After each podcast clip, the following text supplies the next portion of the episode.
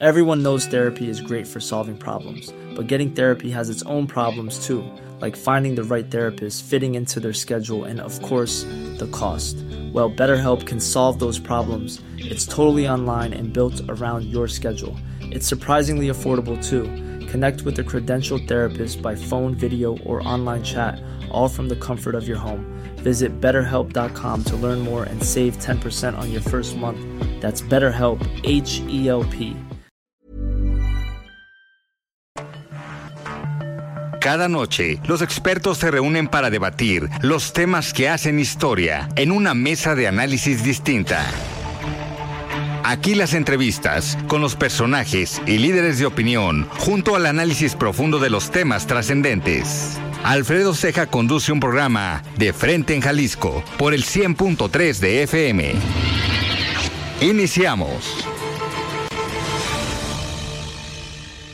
Hola, ¿qué tal? Muy buenas noches. Bienvenidos a una emisión más de De Frente en Jalisco, aquí en Heraldo Radio Jalisco. Hoy martes 8 de agosto quiero agradecer, como todos los días, en los controles técnicos a Antonio Luna y a Ramón Luna.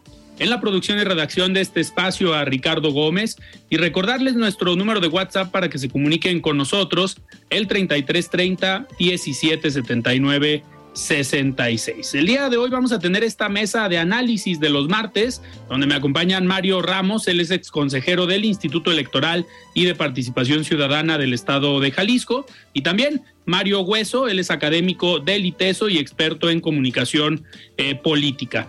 También vamos a platicar el día de hoy con Paulina Hernández, ella es consejera ciudadana del Sistema de Mejora Continua de la Educación en Jalisco. Y como cada martes vamos a escuchar el comentario de Sofía Pérez Gasque, ella es presidenta nacional del Consejo Coordinador de Mujeres Empresarias, y también el comentario de Raúl Uranga La Madrid, presidente de la Cámara de Comercio de Guadalajara. Les recordamos que nos pueden escuchar en nuestra página de internet heraldodemexico.com.mx, ahí buscar el apartado radio y encontrarán la emisora de Heraldo Radio Guadalajara. También nos pueden escuchar a través de iHeartRadio en el 100.3 de FM. Les recordamos nuestras redes sociales para que se comuniquen por esta vía.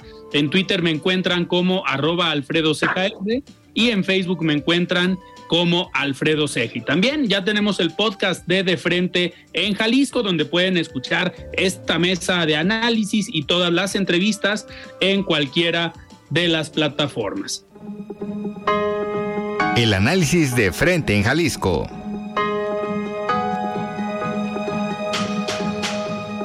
Muy bien, pues arrancamos esta mesa de análisis. Me da mucho gusto recibir, como todos los martes, a mi estimado Mario Hueso. Estimado Mario Hueso, ¿cómo estás? Buenas noches. Bien, mi estimado Alfredo, eh, contento de saludarte. Estamos teniendo. mesa llena. Adelante, Mario. ¿Me escuchan? Sí, sí, sí. Adelante, adelante. Gracias, Alfredo. Bien, contento de que tengamos mesa llena con mi tocayo. Por cierto, Feliz cumpleaños a mi tocalle y con nuestra invitada de lujo, Pau. Bienvenida, Pau. Gracias, Alfredo. Muchísimas gracias, Mario. Y pues felicidades, estimado Mario Ramos. ¿Qué se siente cumplir apenas 40 años? 35, Alfredo, 35. Ah, Muchas gracias. Gracias, Tocayo, y un gusto estar con Paulina. Muchísimas gracias, Mario. Y recibimos también para platicar el día de hoy a Paulina Hernández. Estimada Paulina, ¿cómo estás? Buenas noches. Hola, ¿qué tal? Buenas noches y gracias por invitarme a su programa. Este, me encanta estar aquí entre amigos.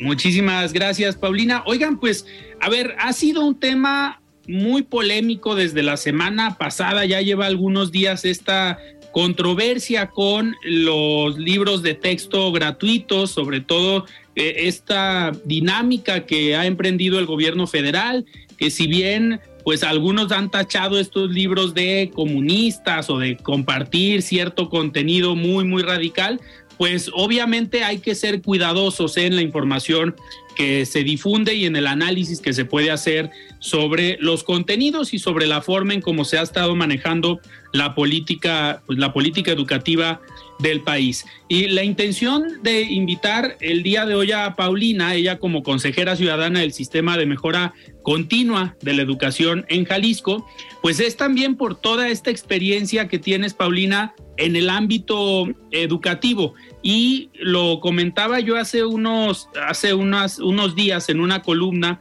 eh, pues la política educativa del país pareciera que no tiene rumbo desde un inicio, si bien cuando estuvo Esteban Moctezuma, pues estaba un personaje que pensábamos que tenía la capacidad, tenía la altura, pero pues hablar de echar para atrás una reforma educativa con, eh, pues con la evaluación como una parte central, eh, nos deja mucho que desear en esta administración. Primero, esta parte de echar atrás la reforma, después algunos nombramientos hasta llegar hoy al contenido de los libros de texto con una secretaria que está pues, prácticamente escondida, no ha dicho nada.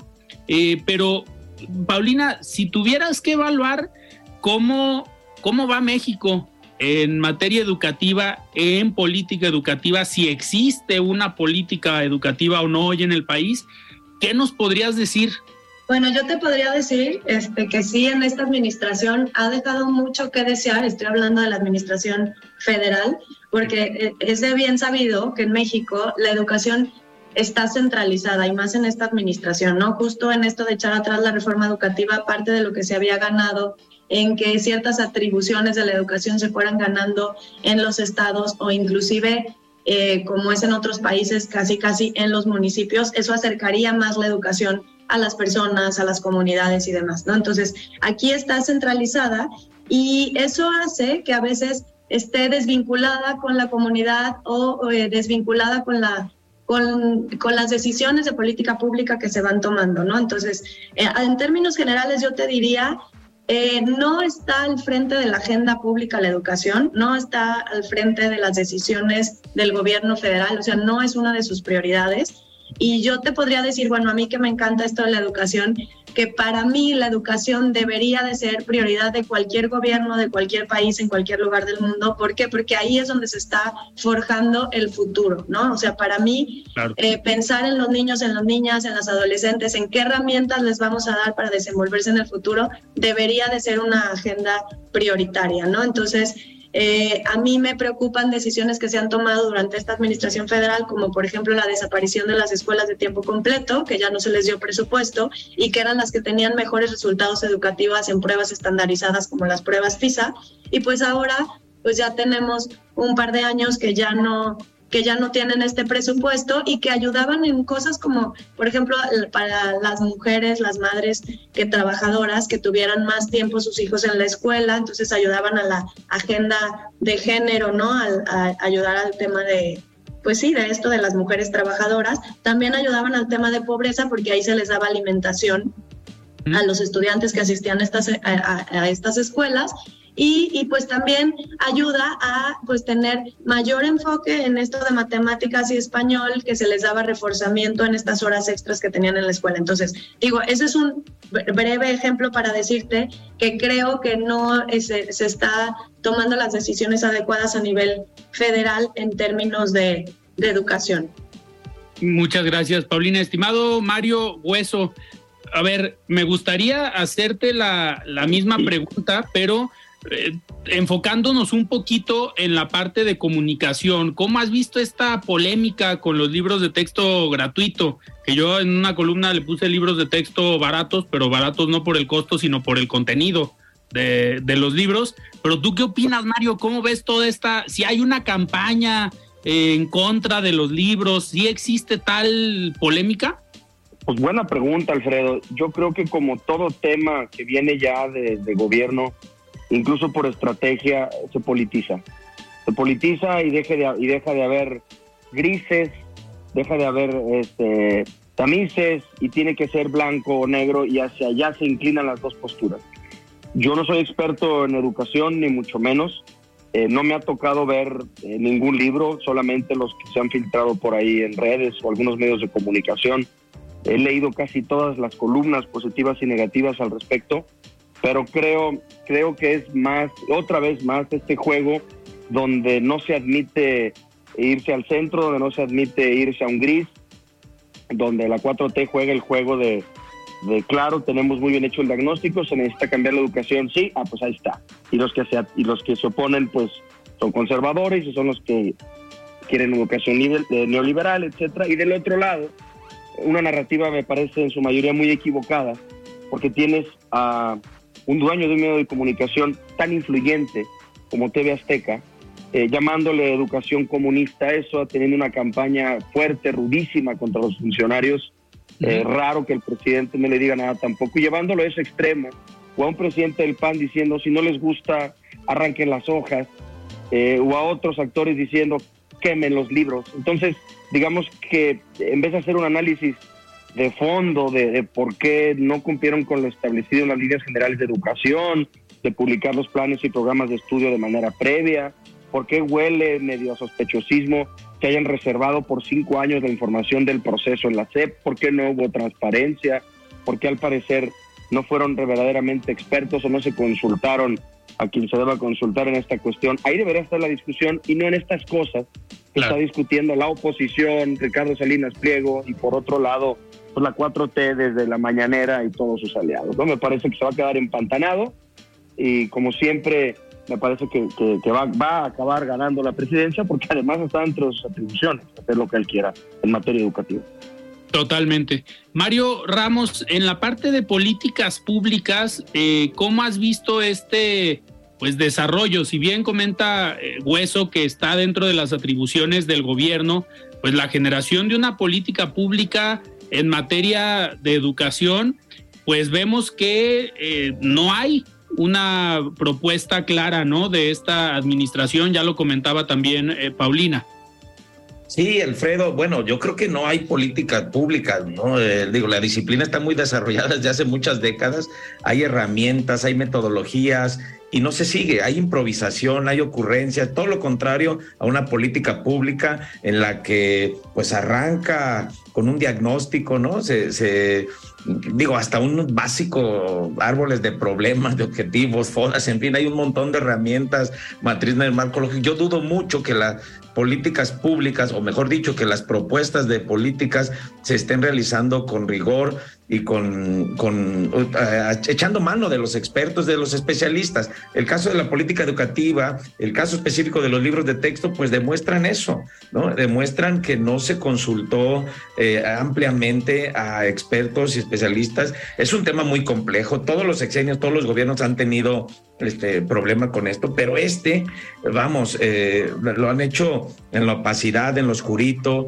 A mí me preocupa mucho que también este, se guarde información sobre, sobre este proceso en el que deberían estar involucrados todos. Y hablando, como dices tú, Alfredo, de las políticas públicas, bueno, ahí, al final ahí está, hay un diseño, hay una propuesta, la implementación, ¿no? La implementación este, apresurada, tardía, eh, este, sin, sin que exista la socialización, la capacitación, en fin. Este, digo, bastaría con agarrar cualquier manual este, de las fases de las políticas para observar que no se sigue en lo, más mínimo. Y ya lo otro que decía mi tocayo, bueno, sí hay un debate, hay una polarización.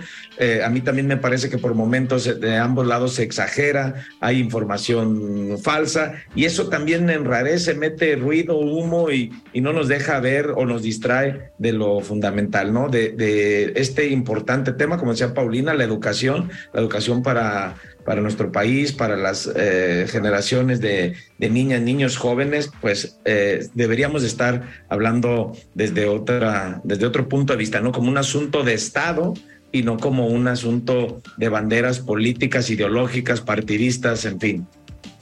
Totalmente. Mario Hueso, te paso la, palabra, adelante. Gracias. Paulina, eh, yo quería preguntarte, yo sé que tú has estado en distintos foros quería preguntarte, yo sé que tú has estado en distintos foros en materia de educación, eh, que has de alguna manera liderado también eh, grupos, organismos desde la sociedad civil. Y me imagino que tú ya tuviste acceso también al contenido de estos libros o a su metodología y demás. ¿Qué diferencia le ves a, digamos, la llamada nueva escuela mexicana, ¿sí? con la propuesta con la que tal vez muchos de nosotros nos educamos y hacia dónde la llevan. Te pregunto porque leo mucho en las críticas, en las columnas de la gente que tuvo ya acceso, por ejemplo, que no hay tanto acceso a las matemáticas, al razonamiento lógico, a la comprensión lectora, y que, por ejemplo, a un niño de primero de primaria lo ponen hacer un ejercicio entre quién es el opresor y el oprimido. ¿no? Eso me parece que quedó medio claro ahí. ¿Y qué es lo que tú has observado o lo que dentro de la sociedad civil, de la que formas parte organizadamente, eh, notan y observan en esta cuestión? Gracias, María. Bueno, pues primero te diría, te voy a decir primero las cosas positivas de la nueva escuela mexicana.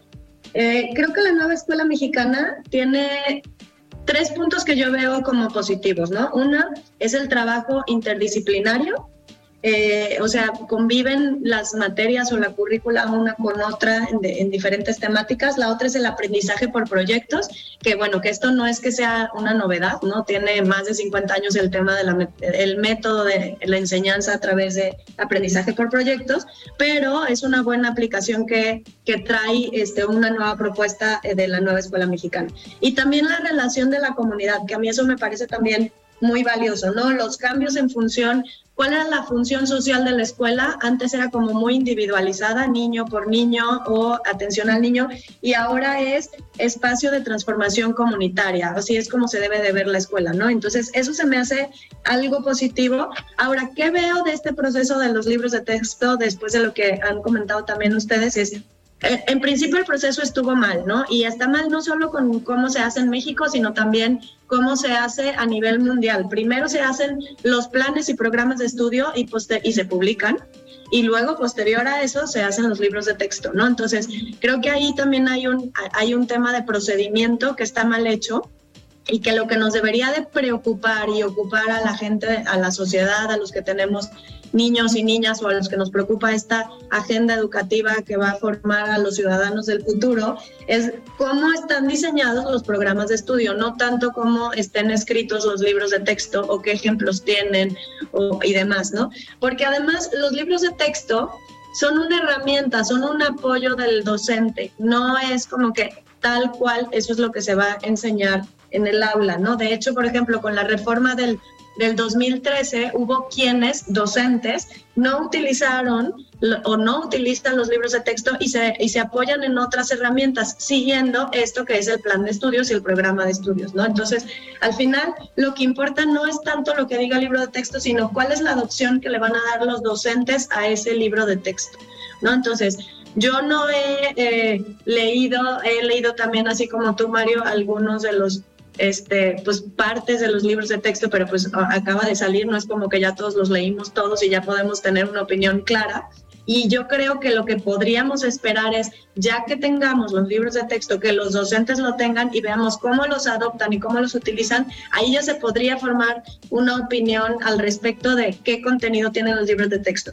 Por lo pronto, yo, yo sí creo que, que, no hay que tampoco hacer lo que tú decías, Alfredo, del tema de el marketing que hay detrás de todo esto o la publicidad que se le está dando a este tema de un bando y del otro, sino más bien preocuparnos y ocuparnos por el tema de los programas de estudio, estar muy al pendiente de eso cuando lleguen a su publicación y también eh, pues dejarle la libertad a los docentes, como se hace también en muchos países del mundo, que el docente decida cómo lleva su clase, ¿no? Así como hay ahorita escuelas donde ya no se utilizan los libros de texto y se utilizan puras herramientas tecnológicas, que también eso es una gran novedad, o sea, ahorita vamos a usar mucho más eh, herramientas tecnológicas que libros de texto y, no estoy hablando solo de las escuelas privadas, también en las escuelas públicas.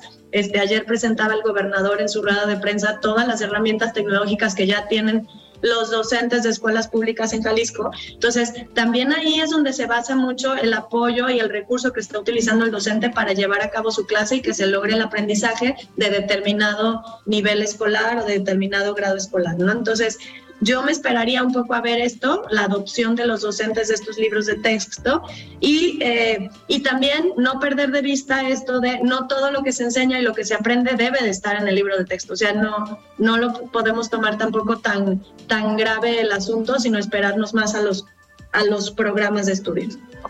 Paulina, hacia allá iba mi siguiente pregunta con lo que comentas que presentó el gobernador ayer y el secretario de Educación, Juan Carlos eh, Flores. Eh, ellos ya tenían en Jalisco desde el inicio de esta administración este nuevo sistema o esta forma de plantear la educación en Jalisco con el sistema de recrea, eh, que por cierto el secretario va a estar mañana aquí en de frente en Jalisco, pero siempre es bueno tener el respaldo de una política a nivel federal. En el caso de Jalisco, eh, está bien planteado todo el sistema, tienen o es, eh, le alcanza con los manuales, con los libros que puedan generar en Jalisco para suplir lo que está mal del gobierno federal, sí, digamos, sí se alcanza a tener cubierta la calidad educativa en Jalisco con este sistema? Híjole, yo no diría le alcanza, yo, yo creo que en realidad los docentes dan su clase y promueven el aprendizaje de los estudiantes no basados en un libro de texto, o sea, vuelvo a repetir, es solo un apoyo y yo creo que se pueden apoyar no solo en los recursos estos que tiene el gobierno del Estado que ayer se presentaron, sino en otros miles de recursos más que existen, tanto en línea como en ellos en su educación y su formación como docentes que tuvieron desde un inicio, ¿no? Entonces, eh, deberían de tener la libertad de seguir su, su clase de acuerdo a lo que ellos consideren mejor y el proceso de aprendizaje. O sea, a mí me ha tocado ver docentes en escuelas eh, de áreas rurales que enseñan a través de ordeñar una vaca y ver cuántos litros y luego hacer de ahí la función matemática y luego preguntar. O sea, no, no va tanto de acuerdo a lo que diga el libro de texto, sino basarse más en el contexto de dónde se encuentra este de dónde se encuentra su escuela, en qué situación están sus niños y niñas y partiendo de ahí ver la mejor manera de llevarles este, esta enseñanza o este aprendizaje que deban de tener, ¿no? Acabo de terminar de leer el libro de Eufrosina Cruz de Los sueños de la niña de la montaña, que es una diputada federal, y ella en un cachito de su libro habla sobre el, el, tema de educación y justo habla de los libros de texto, obviamente hablaba de los libros de texto anteriores, cómo están basados en situaciones de la ciudad o situaciones que a ellos ni les toca ni ver ni vivir ni y la mayoría de los niños en esas zonas ni han salido nunca de su de su pueblito. Y entonces habría que tener la educación más adecuada de acuerdo a la situación de cada niño o niña sí siguiendo un programa y un plan de qué deben de aprender los niños de primero de segundo de tercero no entonces eh, algo de lo que dijo ayer el gobernador que a mí me llamó la atención es la educación no está condicionada por este conflicto de los libros de texto y, se, y decía la educación en Jalisco.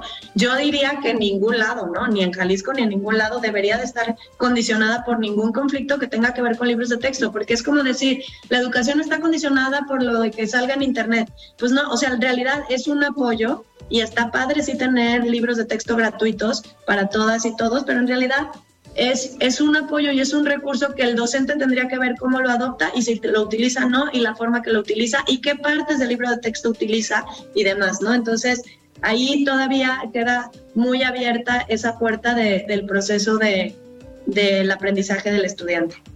Totalmente. Eh, Mario Ramos, nos quedan tres minutos antes de irnos un corte, pero adelante. No, yo le quería preguntar a, a Paulina Alfredo, este, digo, dónde están los principales retrocesos, retos, pero también ah, por dónde tenemos que caminar como, como país. Sí, bueno, hablando de educación, digo, no, no, no es que yo, yo estoy en el área educativa, pero más por causa mía personal y propósito, pero en realidad no es que yo esté formada en, en pedagogía o en educación.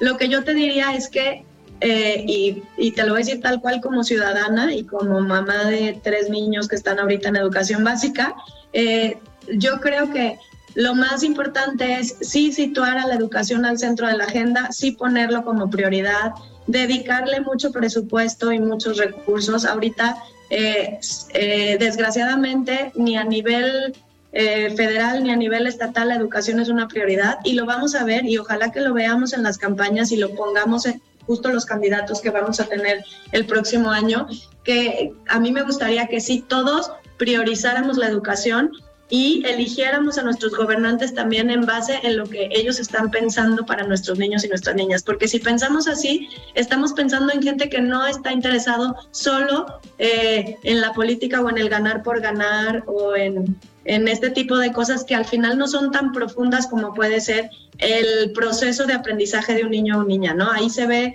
la verdadera razón y el verdadero propósito y sentido de la persona, ¿no? Entonces, eh, ¿cómo, cómo, cuál, cuál, es el proceso de transitar hacia una educación eh, pues más pues más intuitiva y más profunda y más buscando también que niños y niños lleguen a, un buen término cuando sean adultos y eso va a hacer que también México sea este, un mejor país con niños forjados y educados y formados a través de un proceso de continuo aprendizaje y que tomen las herramientas de, de donde sea, ¿no? Entonces, pues punto número uno, elegir a nuestros gobernantes de acuerdo a sus prioridades y yo buscaría, sí, gobernantes que tengan eh, como prioridad la educación y todos los temas de infancia en general, ¿no? Este, eso por un lado, otro, dedicarle más presupuesto y no todo es tema de dinero, también dedicarle mucha formación y mucha preparación y muchos recursos a los docentes, ¿no? Que son los que están ahí frente, frente al aula, ¿no? Entonces yo me iría por esas tres vías.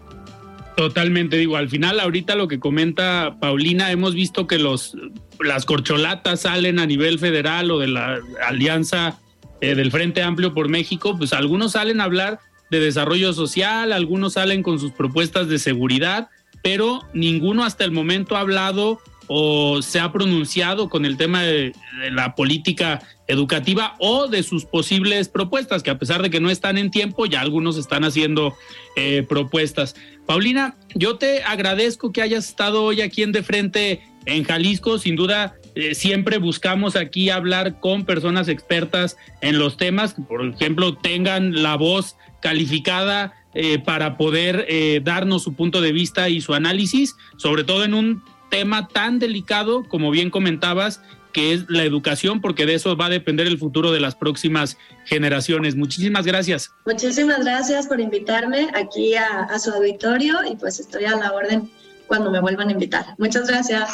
Perfecto, muchísimas gracias Paulina. Platicamos con Paulina Hernández, ella es consejera ciudadana del Sistema de Mejora Continua de la Educación en Jalisco. Nosotros vamos a un corte y regresamos. Prepárense para participar en el evento que reconoce las mejores experiencias de la industria gastronómica de la región. Players Restaurants Choice, presentado por Uber Eats y Vinoteca. Es momento de elegir a nuestros favoritos. I'm Sandra, and I'm just the professional your small business was looking for. But you didn't hire me because you didn't use LinkedIn jobs. LinkedIn has professionals you can't find anywhere else, including those who aren't actively looking for a new job but might be open to the perfect role, like me. In a given month, over 70% of LinkedIn users don't visit other leading job sites. So if you're not looking on LinkedIn, you'll miss out on great candidates like Sandra. Start hiring professionals like a professional. Post your free job on linkedin.com/people today. Burrow's furniture is built for the way you live.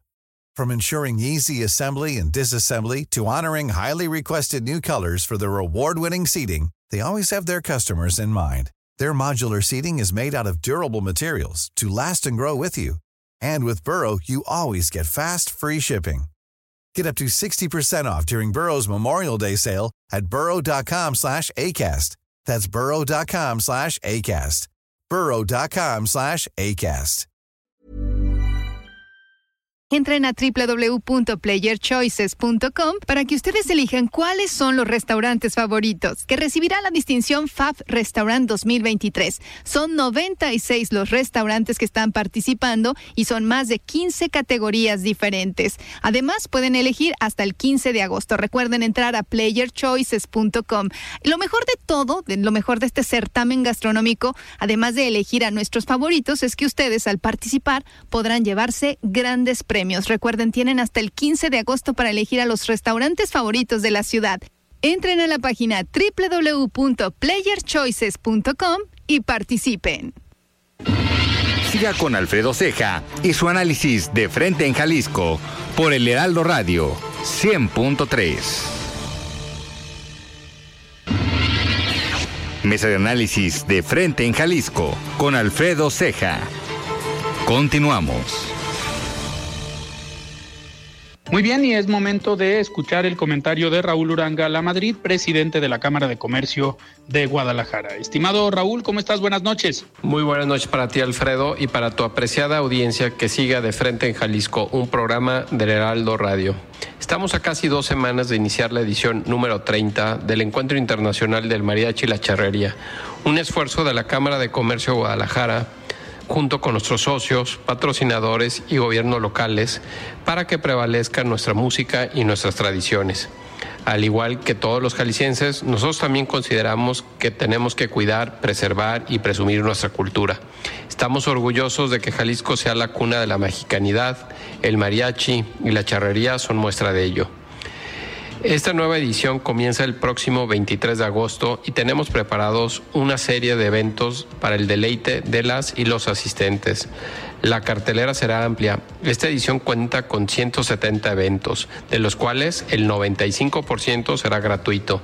Estará presente en 17 municipios, que son prácticamente toda el área metropolitana de Guadalajara, y otros como Chapala, Tequila, Cocula, Mazamitla y Puerto Vallarta importante, estaremos presentes en todos los pueblos mágicos de Jalisco.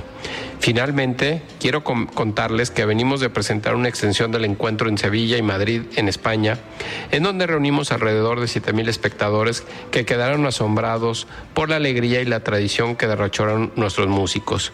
Les aseguro que incluso ellos estarían encantados de disfrutar de los eventos que tendremos a nivel local.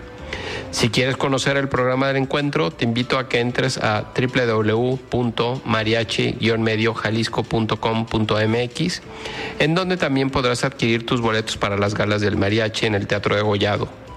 Cabe destacar que dentro del encuentro tendremos un concierto magno que contará con la participación del artista Cristian Nodal. No te lo pierdas, es la ocasión perfecta para que celebres la dicha de ser jalisciense. Sigamos más juntos y más fuertes. Hasta aquí mi comentario, Alfredo. Que tengan una excelente semana, todas y todos. Nos escuchamos el próximo martes. Muchísimas gracias, Raúl, por este comentario. La voz de los expertos.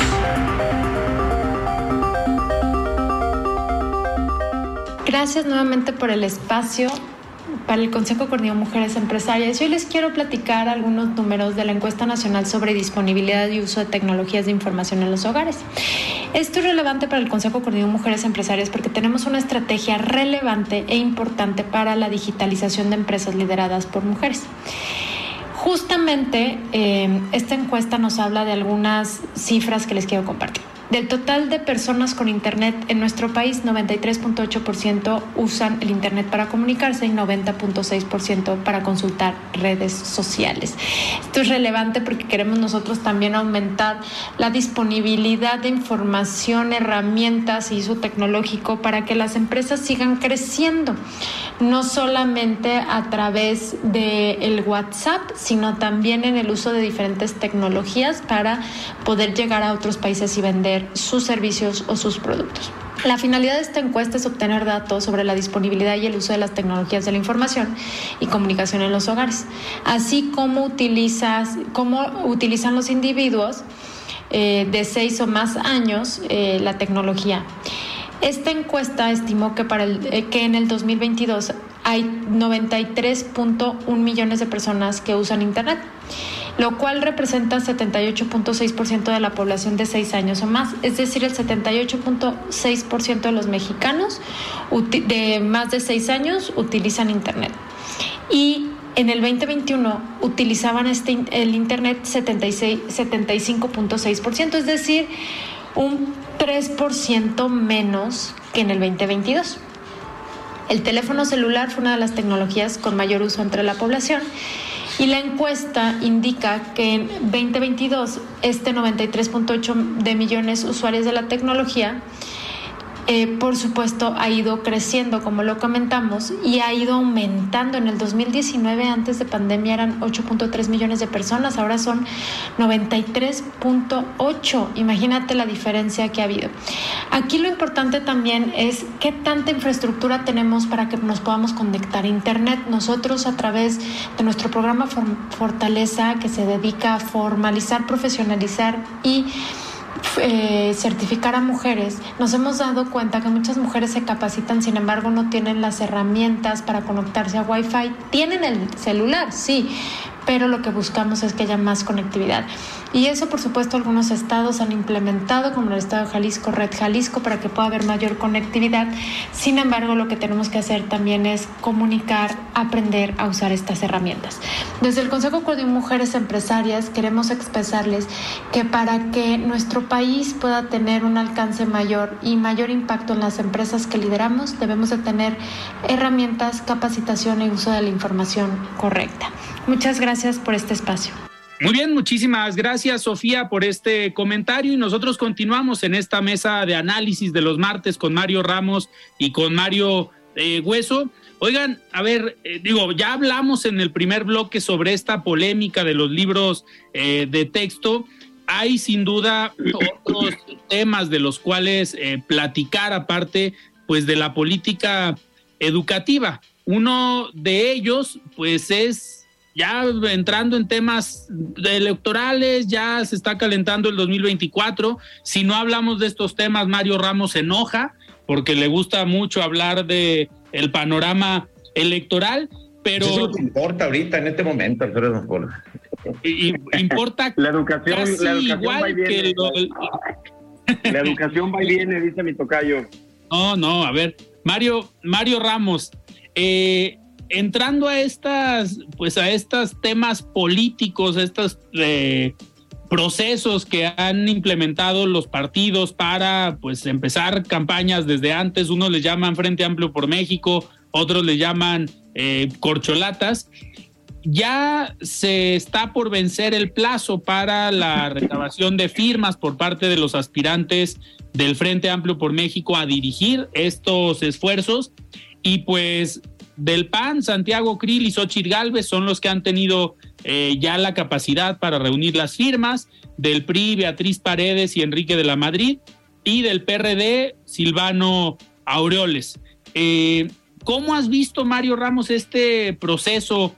¿Va bien? ¿Va limpio? Eh, ¿Qué esperas? ¿Llegará algún momento en que se divida el Frente Amplio por México? Y lo digo por las declaraciones de Claudio X González, este mensaje que pone, que hace que reaccione Alejandro Moreno, que reaccione Rubén Moreira. Eh, ¿Cómo has visto todo el proceso de las firmas y de la consolidación de este Frente Amplio por México? Bien, Alfredo, pues bueno, el frente yo creo que va, sigue, se está fortaleciendo en cuanto al acuerdo entre partidos, ¿no? Yo creo que todavía falta por ver cómo salen de este proceso. Eh, habrá mm, que esperar a qué dicen los que pierdan, los que no salgan favorecidos, primero de la, de la encuesta que va a filtrar, que va a dejar solo a tres, y después de la combinación entre el resultado electoral y la votación, ¿no? Este, de momento yo creo que los comentarios, eh, los negativos no, no han surtido un, gran efecto, ha sido o ha quedado en, de momento en un proceso partidista, ¿no? Eh, excepto Xochitl, creo que ha hecho llamado a la ciudadanía no partidista y ha tenido apoyos desde ahí. Los demás aspirantes, claro, los que ya alcanzaron las firmas, han estado apoyados más por las estructuras de sus partidos, Alfredo. Y Mario, Mario Hueso, ¿tú cómo has visto este, pues, esta agenda que nuevamente o sigue dominando el Frente Amplio por México, Xochitl Galvez, porque no han regresado las corcholatas al dominio que tenían hace dos meses, no sé si coincidas. Sí, por supuesto. Eh, lo hemos visto en los diferentes estudios de opinión que se han publicado. no, hubo ya movimiento, digamos, entre las corcholatas de Morena, eh, ni crecimiento, ni siquiera en la distancia entre el 1 y el 2, entre Claudia y Marcelo, o entre Marcelo y Adán, que ya está mucho más lejano me parece que, ya se habían topado, ya, ya habían llegado ahí. Mi, Tecalle tendrá más, más para platicarnos en esto, en esto, pero sí creo que la narrativa se la ha llevado pues esta irrupción de, de Xochitl, como ya lo hemos platicado aquí anteriormente. Hoy mismo el periódico El Financiero saca por ahí una, una, encuesta donde dice, eh, titula Galvez, o sea, Xochitl, reduce brecha con Sheinbaum y Ebrard, es decir, sí ha habido mucho movimiento entre las corcholatas de la oposición, especialmente eh, la irrupción de Xochitl que se llevó de calle a Krill y eh, en algunas partes parece que le saca ya este 5, 6, 10 puntos eh, de la nada y también ha habido movimiento entre uno y dos. Entonces creo que, que vamos a ver si no acaba por romperse, como bien señalas Alfredo aquí, eh, el acuerdo, si dejan que Xochitl al, al final, al ser la más popular, pueda llegar o no, o si van a hacer una serie de artimañas también eh, estos partidos de la alianza que los lleve a lo mismo de lo que siempre han sido acusados, ¿no? Precisamente de, ser simuladores de esta cuestión para cuidar, para cuidar lo suyo. Totalmente. Oigan, y en este sentido de consolidación de un frente amplio, pues aquí en Jalisco también ya el día de ayer se presentó eh, formalmente pues la alianza o el frente amplio eh, por Jalisco, encabezado pues, por PRI, PAN, PRD, eh, que yo creo que adelantándose un poco a lo que pudiera pasar a nivel nacional, pues en Jalisco se están moviendo aparte o creen que sí traigan una línea eh, de parte de sus dirigencias nacionales, sabemos que son institucionales, pero al final Jalisco va a jugar distinto que en la elección federal y todo esto por la decisión que pueda tener eh, Movimiento Ciudadano. Eh, mucho se ha hablado de la apertura de MC aquí en Jalisco a apoyar al Frente Amplio, eh, pero hay que ver si se pudiera dar un Frente Amplio sumando a Movimiento Ciudadano conformado también por MC en Jalisco. No sé, Mario Ramos, cómo veas tú eh, los escenarios. ¿Se va a trabajar y a cocinar igual el escenario nacional del Frente Amplio que el de Jalisco? No, yo creo que son circunstancias distintas. Aquí en Jalisco está, digamos, polarizado y las preferencias electorales, según nos dicen las encuestas, eh, eh, la disputa está entre Movimiento Ciudadano y Morena. Sin embargo, yo veo sí muy consolidado, muy trabajada la relación entre las tres dirigentes de los partidos de PAN, PRI, PRD, pero bueno, eh, hay que recordar que el PRD en Jalisco no tiene registro, perdió el registro, ¿no? Digo, sí podrá competir, firmar alianza por el registro nacional. Y PAN, que es la, el partido que tiene más fuerza, PRI, que están haciendo yo creo un buen trabajo con la dirigencia de Laura Aro. Bueno, ambos, los tres eh, creo que están remando contracorriente, han tenido divisiones que les han ido otros partidos. Eh, creo que tienen un, reto mayor por delante, sin embargo están trabajando, veo a las tres trabajando de manera ardua y pues les puede dar resultados. Gobiernan entre uh, estos tres partidos, no sé, más de 50 municipios, creo que van a obtener más, algunas diputaciones eh, ya coaligados podrían obtener el triunfo en mayoría relativa pero creo que de todas maneras en lo local está la disputa centrada todavía entre Morena y el partido en el gobierno Movimiento Ciudadano. Totalmente. Mario Hueso, en esta, a ver, esta intención de lanzar el Frente Amplio por Jalisco, eh, lo, lo, que pasa a nivel nacional con los personajes eh, de Morena que ya están caminando, pues lo mismo está pasando aquí en Jalisco con Movimiento Ciudadano. Ya hay personajes que han levantado la mano, que se están midiendo por la gubernatura, pero eh, aquí en Jalisco no ha aparecido una Xochitl Galvez, no ha aparecido un personaje o una eh, posible aspirante al gobierno del estado. ¿Crees que también por eso hayan iniciado y anunciado ayer el Frente Amplio por Jalisco, esperando pues ya en los próximos días o semanas pues empezar a buscar algún personaje que pueda tener la espontaneidad de Xochitl Galvez? Híjole, no lo sé, porque de dónde lo van a sacar, pues eh, no sé si tú, Alfredo, en lo local, que conoces a muchos actores y actoras, o mi tocalle, eh, Mario Ramos, que lo mismo, ven por ahí alguien que pueda ser eh, la Xochitl o el Xochitl en Jalisco, ¿no? Eh, yo creo que por partes, coincido con mi tocayo, la elección ahorita es Morena, MC. Creo que los polos van a ser Morena, antimorena, y quien se va a disputar el relato del antimorenismo, pues va a ser Movimiento Ciudadano, que ya lo logró en la elección del 21 con su campaña de, de Sabemos Jalisco, Jalisco. de. sí. Y vamos a ver hasta dónde le da también al, al, al llamado frente aquí, ¿no? Porque me parece que no tienen mucho conocimiento público eh, quienes por ahí dicen que se están promoviendo por el PRI o por el PAN, Eh, no veo que, pueda venir alguien de la sociedad civil o que irrumpa. Y pues veo también a un PAN muy ligado a, Movimiento Ciudadano en lo práctico, ¿no? A lo mejor no en la coalición. Entonces, yo sigo pensando que la elección se va a definir en dos polos en Jalisco, ¿no? salvo que veamos un movimiento nacional importante que es que Xochitl sea la candidata del frente y que venga a mover todo aquí también, ¿no? Y que MC vaya solo con un candidato muy flojo y que aquí la gente, digamos, de alguna manera le llame la atención mucho la candidatura de Xochitl, pero sí o no la de MC o la del frente. O sea, creo que todo está por definirse, pero se va a poner interesante, ya es un galimatías al momento. Pero al final lo más complicado que tiene el frente aquí en Jalisco es encontrar ese perfil, ¿no?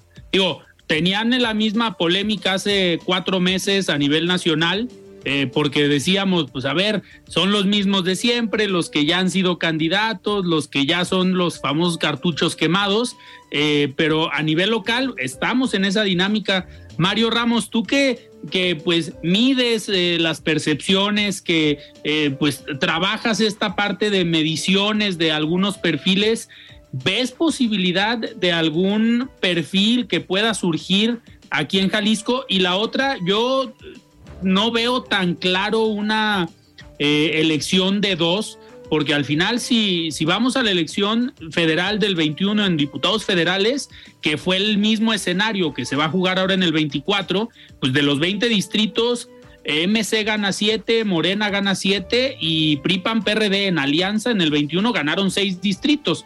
Entonces, en el interior del estado a lo mejor pesan estas alianzas PRIPAN que han sido eh, partidos que han dominado algunos municipios en el interior del estado y eso pueda, eh, pueda tal vez ir a tercios, no... Eh, no jugar la alianza Frente Amplio por Jalisco contra MC y eliminar a Morena, pero sí pudiera emparejar un poco las cosas. No sé si coincidas, Mario Ramos.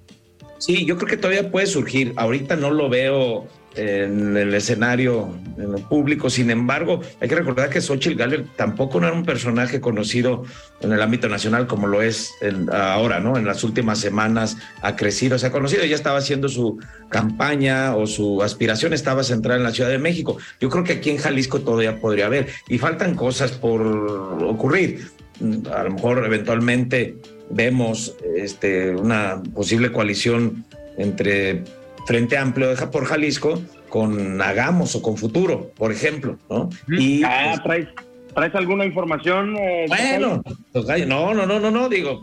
Pues, o algunos datos que no conozcamos. No lo demos por descartado, entonces no den por muerto el Frente Amplio tampoco. Yo digo que de momento sí la disputa está entre Morena y MC, pero podría cobrar fuerza. Claro, si surge un personaje desde la sociedad civil, y no importa que no sea muy conocido, por eso menciono el caso de, de Xochitl, la narrativa, la oportunidad de, de plantear algo distinto a Movimiento Ciudadano y a Morena, hay que recordar que ambos gobiernan, hay descontento de la población de los gobiernos en general, ¿no? Y ahí la gente luego no distingue el color. Entonces yo creo que todavía puede surgir, se puede armar un bloque opositor un poquito más amplio, podría haber a lo mejor si Pablo Lemus es el candidato del Movimiento Ciudadano, a lo mejor Clemente se va al frente, no sé, aquí, no, o, viceversa, pero todavía lo que quiero mencionar es que faltan cosas eh, por ocurrir, y eh, yo creo que el, frente todavía puede estar en la pelea. Coincido contigo, Alfredo, se podría ir a tercios al inicio, pero ya sabemos también en este tipo de elecciones lo que ocurre. Eh, en muchas ocasiones aplica el voto útil y el que vaya en tercer lugar se desploma, ¿no? Totalmente. Mario, Mario Hueso, eh, para los municipios, porque una cosa es el gobierno del Estado y en estas definiciones de último momento, de desplomar al tercer lugar, pero los municipios, ¿ves que pueda Jalisco quedar con la distribución que hoy tienen o crees que sí fortalezca en algunos municipios, y ojo, digo en algunos, la alianza PRI-PAN-PRD? ¿Por qué? Porque habrá otros donde históricamente un panista no va a votar por un candidato del PRI, así haya alianza y eso pueda beneficiar a MC o a Morena, pero ves una distribución distinta en el 24 en lo municipal a como lo tenemos hoy? No lo sé, eh, pues sería apostarle al aire, ¿no? Eh, eh, empezaría diciendo que ayer las, las presidentas del PAN, del PRI y del PRD dijeron que ven difícil una alianza, digamos, de, los tres partidos a los municipios, ¿no? Lo dijeron a la gobernatura, al Senado, a las diputaciones federales y locales, no a los municipios, porque además cada municipio tiene además eh, en, la, en la ley, en la última ley que aprobaron, pues tiene, digamos, sus municipios prioritarios y demás, y son diferentes. Yo no sé qué vaya a pasar. Este, veo que en zona metropolitana sigue teniendo fuerza el partido en el poder, eh, que si bien la marca es una marca eh, que, la gente reconoce, la marca, la marca morena, hablo ahorita, eh, no hay rostros que la potencien como tal, pero pues falta mucho, ¿no? Falta mucho para ver hasta dónde se incluye, quién va a jugar la presidencial, quién no.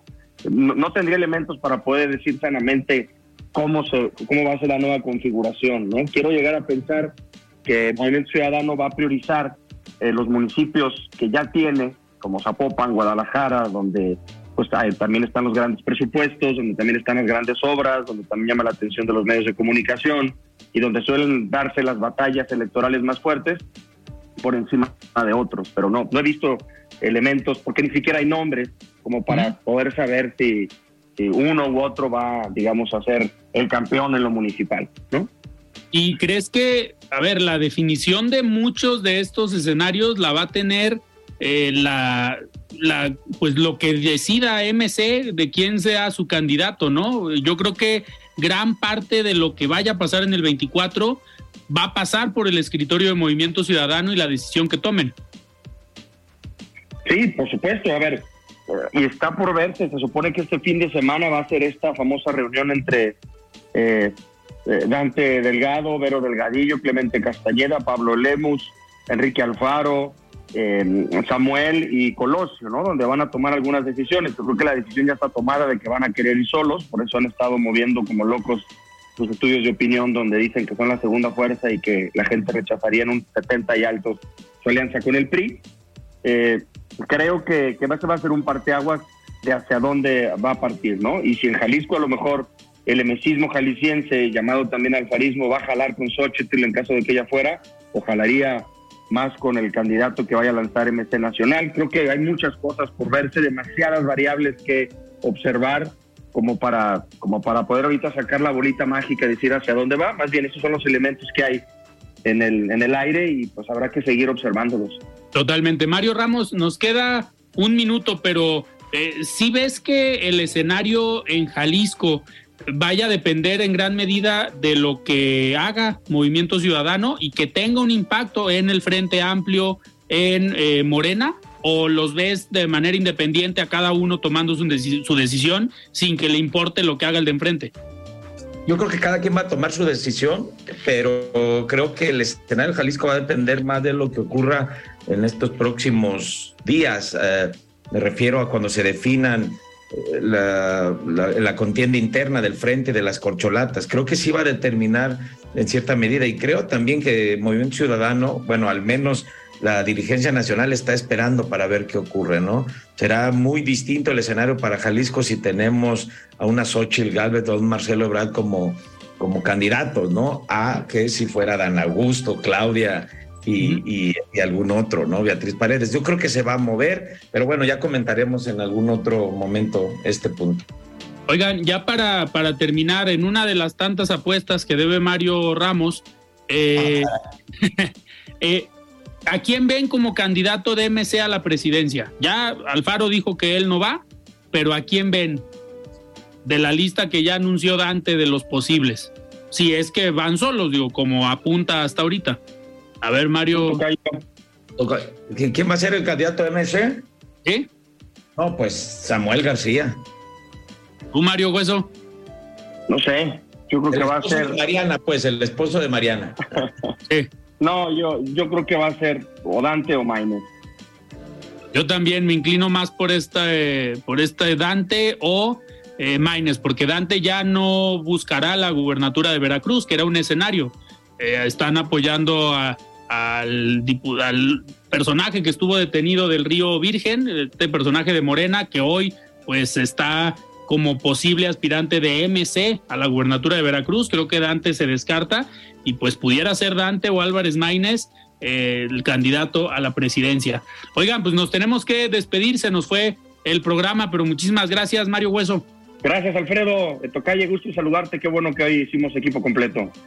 Gracias, Tocayo, un gusto. Y también Alfredo, un placer. Muchísimas gracias, Mario Ramos. Pues nosotros nos despedimos y nos escuchamos el día de mañana. Yo soy Alfredo Ceja. Muy buenas noches. Alfredo Ceja los espera de lunes a viernes para que junto con los expertos y líderes de opinión analicen la noticia y a sus protagonistas. Esto fue De Frente en Jalisco, otra exclusiva de El Heraldo Radio.